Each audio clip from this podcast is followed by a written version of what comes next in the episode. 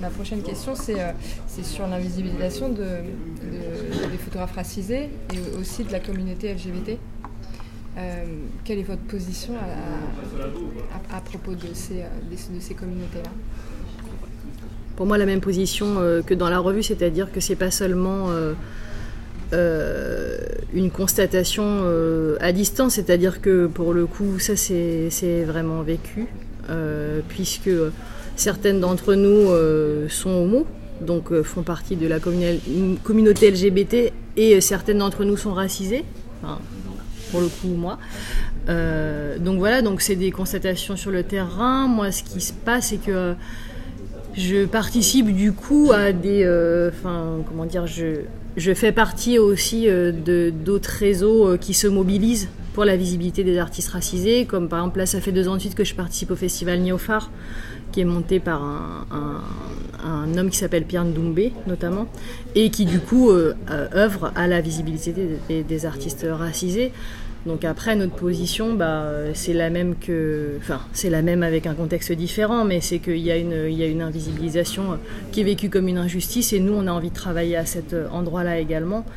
Et euh, quand à un moment on disait que les thématiques abordées, euh, elles étaient valables aussi sur euh, des questions d'invisibilisation plus larges que celles concernant les femmes, je veux dire, ça englobe la question de la visibilisation des, des, artistes racisés, des gens racisés de manière générale, de certaines couches sociales aussi. C'est un ensemble.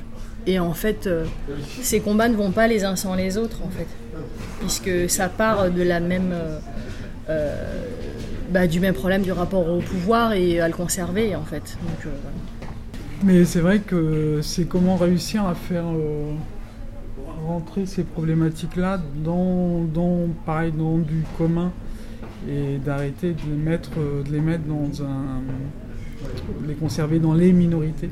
Par exemple, dans le numéro 6, on publie l'histoire de Zach. Et Zach, c'est l'histoire d'un d'un transsexuel euh, grec qui s'est fait euh, lyncher euh, sur la place publique. Et de, de, mettre son histoire comme elle, pourrait très bien se coller à n'importe qui d'entre nous. C'est essayer de sortir, de sortir ces minorités de, cette espèce d'ornière où, on les met, où ça arrange tout le monde. Et de les rendre publics dans dans une chose qui est beaucoup plus universelle.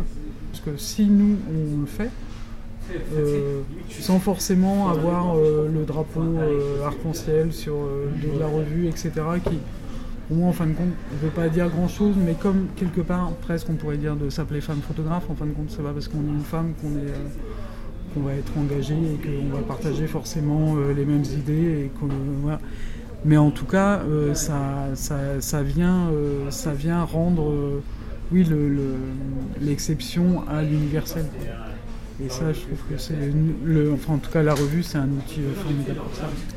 Moi, j'ai l'impression que c'est la même question que, pour euh, la sororité ou les questions de groupe. Enfin, je veux dire, c'est de la mise en relation qui font qu'à un moment, euh, bah alors, je, enfin, je vais réemployer un terme qu'on entend beaucoup, mais que la convergence des luttes, en fait, elle, donne, beaucoup de force et que en fait il y a des problèmes avec des spécificités. Il y a des combats avec des spécificités, bien évidemment.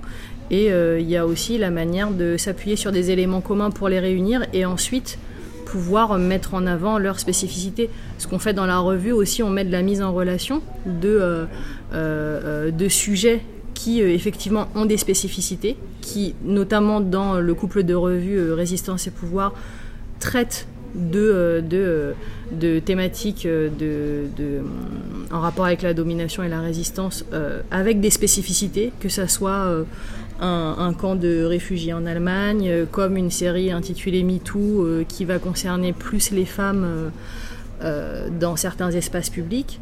Mais cette mise en relation fait qu'à un moment, les deux sujets sont lisibles au même endroit et que du coup, en fait, ils prennent aussi la force à être réunis tout en gardant leur spécificité. Moi, c'est ce qui m'intéresse euh, là dans le travail de revue.